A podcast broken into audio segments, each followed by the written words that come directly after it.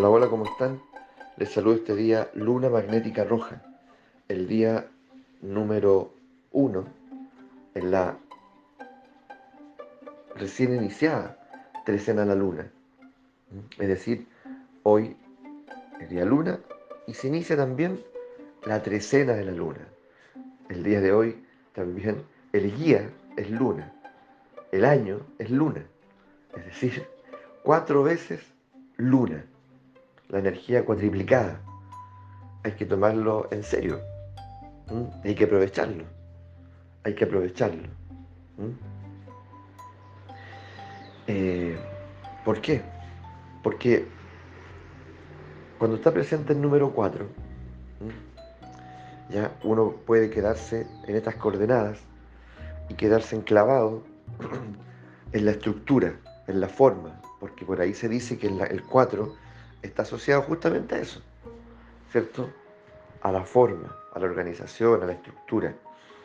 Pero cuando uno incorpora otro, otra perspectiva, otro punto, un quinto punto, y lo sitúa arriba, uno de alguna manera puede elevar la estructura. Lo que puede estar en un, en un plano, ¿cierto? Se puede transformar en algo piramidal. Y, esa, esa posibilidad la da nuestra conciencia, nuestra conciencia de este día. ¿Ya? Nosotros somos, podríamos decir, esa otra perspectiva, ese quinto punto. Donde pasamos, ¿cierto? Ya de una, de una cierta eh, dimensión plana y estructurada, pasamos a, otro, a otra dimensión, ya, a otra dimensión que tiene innumerables posibilidades. Salimos del plano y pasamos a otra dimensión, a otra geometría. Uf, ¿ah? ¿Queremos hacer eso? Podemos hacerlo. Siempre lo podemos hacer, ¿eh?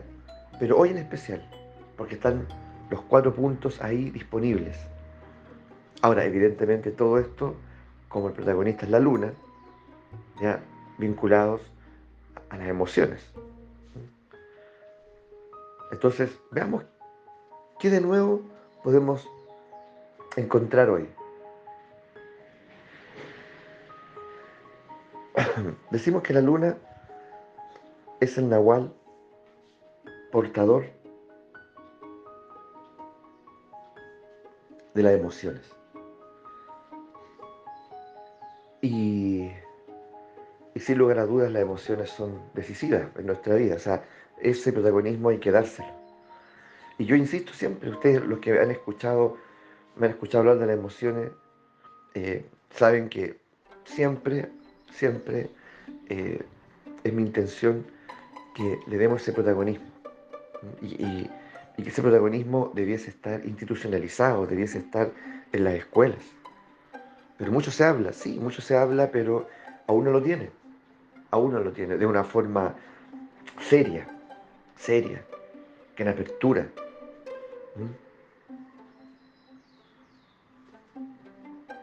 Entonces, no se trata solo de hablar de la emoción, se trata de, entender que la emoción va acompañada de un cuerpo, que es tu cuerpo, es mi cuerpo. Eh, entender que la emoción eh, también eh, se vive en comunidad. La emoción no es algo aislado. La emoción indudablemente tiene que ver con, con la relación con la familia, con la pareja, con la comunidad, con el planeta. Ya. O sea, no podemos pensar que lo que el, imaginemos, un gran impacto emocional en el otro extremo del mundo, que eso no tenga nada que ver con nosotros. Claro que eso también nos impacta. Ya, aunque uno Nunca lo hubiese imaginado. Entonces, de alguna manera, la especie humana, tal vez lo que la caracteriza, es precisamente la facultad que tiene de experimentar emociones. Tal vez otras especies no. Ya. En el universo tal vez la emoción es algo desconocido, es algo exclusivo del ser humano. Puede ser. Pues si es así, entonces, ¿cómo no, cómo no explorar, ya no profundizar, no aprovechar ya esta, esta diferencia, esta, esta dimensión que verdaderamente es prodigiosa?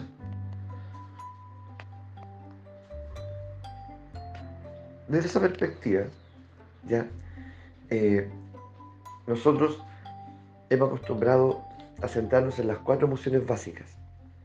El miedo, la rabia, la tristeza, la alegría. Y hemos dicho muchas cosas aquí. Cómo están vinculadas unas a otras. ¿Cierto? Hemos dicho que vale la pena no, no, no solo verlas como un, un estallido ya eh, de orden fisiológico vinculado a la química del cerebro, que vale la pena verlo así, por supuesto que sí, pero sobre todo vale la pena verlo como energía. La emoción es energía y cada emoción, digamos, de las nombradas, es una forma, es una forma de modelar la energía peculiar. ¿Ya? Entonces, desde perspectiva que hay que aprender, hemos dicho, a gestionar la emoción. ¿Ya? Y no, y no perdernos en estallidos de rabia, de miedo, de tristeza o incluso de alegría, que tenemos que aprender a refrenarnos en el momento adecuado, que no es reprimirnos. ¿Ya? Tenemos que aprender a, a resguardar nuestra energía, a vivirla intensamente, pero al mismo tiempo resguardándola. Entonces, hemos procurado ir esclareciéndonos, acompañándonos en el proceso a ver, ¿qué me pasa a mí con el miedo? ¿Qué me pasa con la tristeza? ¿Qué me pasa? ¿Qué descubro de mí con la rabia? Ya, con la alegría. ¿He tenido esa posibilidad? Tal vez no. Tal vez exclusivamente de una emoción y no de otra. A lo mejor yo podría decir, de la rabia sé bastante. Sé, me doy cuenta cuando está en mí, porque las manos, mi, mis mandíbulas, en fin, ya eh, mi, mi corazón me he dado cuenta pero de la tristeza no sé nada, o de la alegría. Entonces, ¿por qué? Porque nosotros, como no, como no, como no tenemos una cultura que, al mismo tiempo ponga el cuerpo como protagonista y la observación del cuerpo, ya eh, nos perdemos una tremenda posibilidad. Entonces la emoción acontece, pero yo a lo mejor escasamente me doy cuenta de que lo que me está pasando es miedo o de lo que me está pasando es rabia. ¿ya? No, no, soy capaz de hacer la conexión, no lo asocio. O sea, a ese nivel, a ese nivel de, podríamos decir, de analfabetismo y de precariedad, ¿cierto? En el, ámbito emocional. Pero por eso es que tiene que ser educada. ¿ya? Y el cuerpo es protagonista, evidentemente. Por otra parte, hemos dicho que la emoción eh, es también una experiencia comunitaria que está vinculada a la relación. Por lo tanto, no es algo individual. Y que el vivirla en comunidad ayuda mucho, mucho, mucho, mucho al proceso, ¿cierto?, de, aprender eh, y, de, de, poder también aligerarla, purificarla si quieres. Por ejemplo, en constelaciones es muy evidente también en temascales y probablemente en todo orden de trabajos grupales, ¿cierto? Donde siempre la emoción es protagonista. Cuando, cuando ese grupo, ¿cierto? Eh, se abre ya a la experiencia, eh, ocurren cosas maravillosas, porque la emoción del otro es mi emoción también. En un momento dado deja de ser algo exclusivo del otro. La pena del otro, eh, la rabia del otro, de pronto es mía y es de todos. Y pareciera que se diluye en todos. Y, y tiene un protagonismo. Y podemos aprender a mirar desde otra perspectiva, a poder aprender a acompañar, ¿cierto? A contener. Pero una contención que tiene que ver con, una disposición amorosa, ya eh, en ningún caso vinculada a la, superioridad, sino que a una verdadera hermandad, ya a un verdadero acto de generosidad que nos, que ofrecemos entre todos. No es que yo esté mejor que tú y, voy y te sostengo y te abrazo y te... No, no, ahí se, diluye en un, verdadero grupo. ¿Me entiendes? En la verdadera comunidad no existe esa superioridad. Ya, de alguna manera, hay algo diferente que comanda todo lo que ocurre ahí. Una conciencia diferente. Entonces, que es muy interesante, que es muy interesante. No solo interesante, sino que transformador. Ahora, esto lo digo para que quede estipulado, quede claro, ¿cierto? Lo tengamos en cuenta. Eh, la emoción ¿ya? es la emoción de tu familia, porque es probable que lo que emocionalmente en ti ya eh, está muy presente, venga en tu familia hace generaciones. ¿Ya? O tenga que ver con la emocionalidad desde la que se vive en tu lugar de trabajo. Es decir, eh, este estrés o, este malestar que tú experimentas no es solo tuyo, tiene que ver con tu trabajo. Sí, sí, es que mi trabajo me pone así. Es que no es que tu trabajo te está haciendo algo. Hay una emocionalidad ahí que a lo mejor existe desde antes que tú fueras parte de este, lugar, que no ha sido honrada, que no ha sido respetada, ya, que no ha sido reconocida. Y claro, y claro que, de alguna manera eh, estresa, incomoda, porque una fuerza que como, como, nuevamente digo, como grupo, no hemos sido capaces de ver, identificar, hablar, desencadenar, liberar. Esto a nivel también planetario, vinculado a los países. Entonces, hay que tomarlo en serio. Por eso cuando uno piensa que estamos en un año de luna, es un año poderoso, muy poderoso, muy determinante. ¿Ya? Porque un año lo hemos dicho, que tiene que ver, tiene que ver con liberar las memorias emocionales, liberarlas, que están allí en el cuerpo, que están allí, ¿cierto?, en las paredes de tu casa, que están allí, ¿cierto?, eh, no sé, ya eh, en las plazas públicas, ya en los barrios, liberarlas. Por eso hacer ofrendas, o sea, no pensar solo en ti,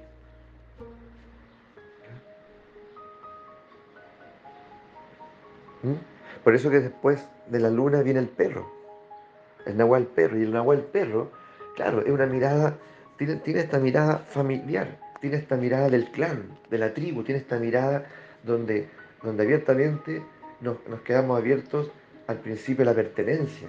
Somos muchos, no estoy solo. Por eso es bueno leer a la luna y al perro de la mano. ¿Mm? Somos muchos involucrados aquí. Por otra parte, es bueno entender, aunque lo dejemos aquí, digamos, asomado, ¿cierto? Eh,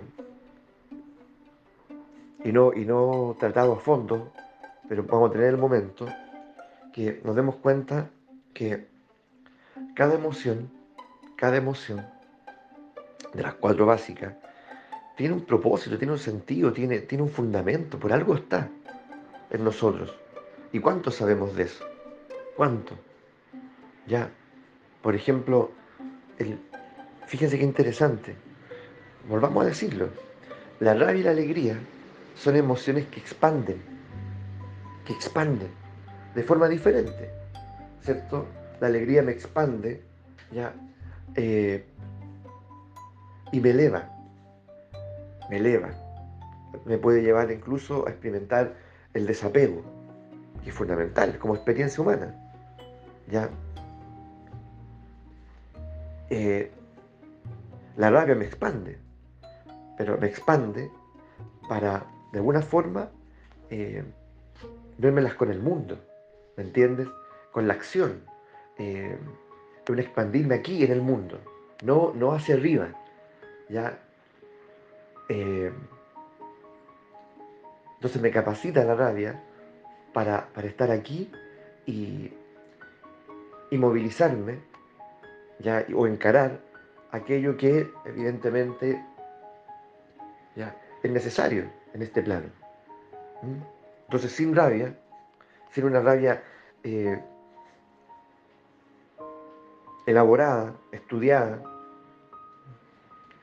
la verdad es que yo puedo en una posición de desmedro con respecto a muchas cosas. Porque no soy capaz de actuar cuando tenía que actuar. Me frené cuando tenía que moverme. Y me, y me moví cuando tenía que frenarme. ¿Ya? Ahí uno se vuelve totalmente contradictorio e infeliz también. La, alegría me expande, pero hacia arriba.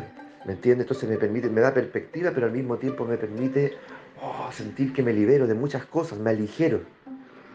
De hecho, no podría existir la fiesta auténticamente si no existe, ¿cierto? El desapego que me ofrece la, alegría. ¿Mm? Y, fíjense que la alegría va de la mano de la tristeza, están en la misma vertical. Por lo tanto, donde hay tristeza, al mismo tiempo tengo que darle la bienvenida a la alegría. Pero eso se tiene que educar, porque nosotros hemos hecho todo lo contrario. Nos hemos vuelto antagonistas.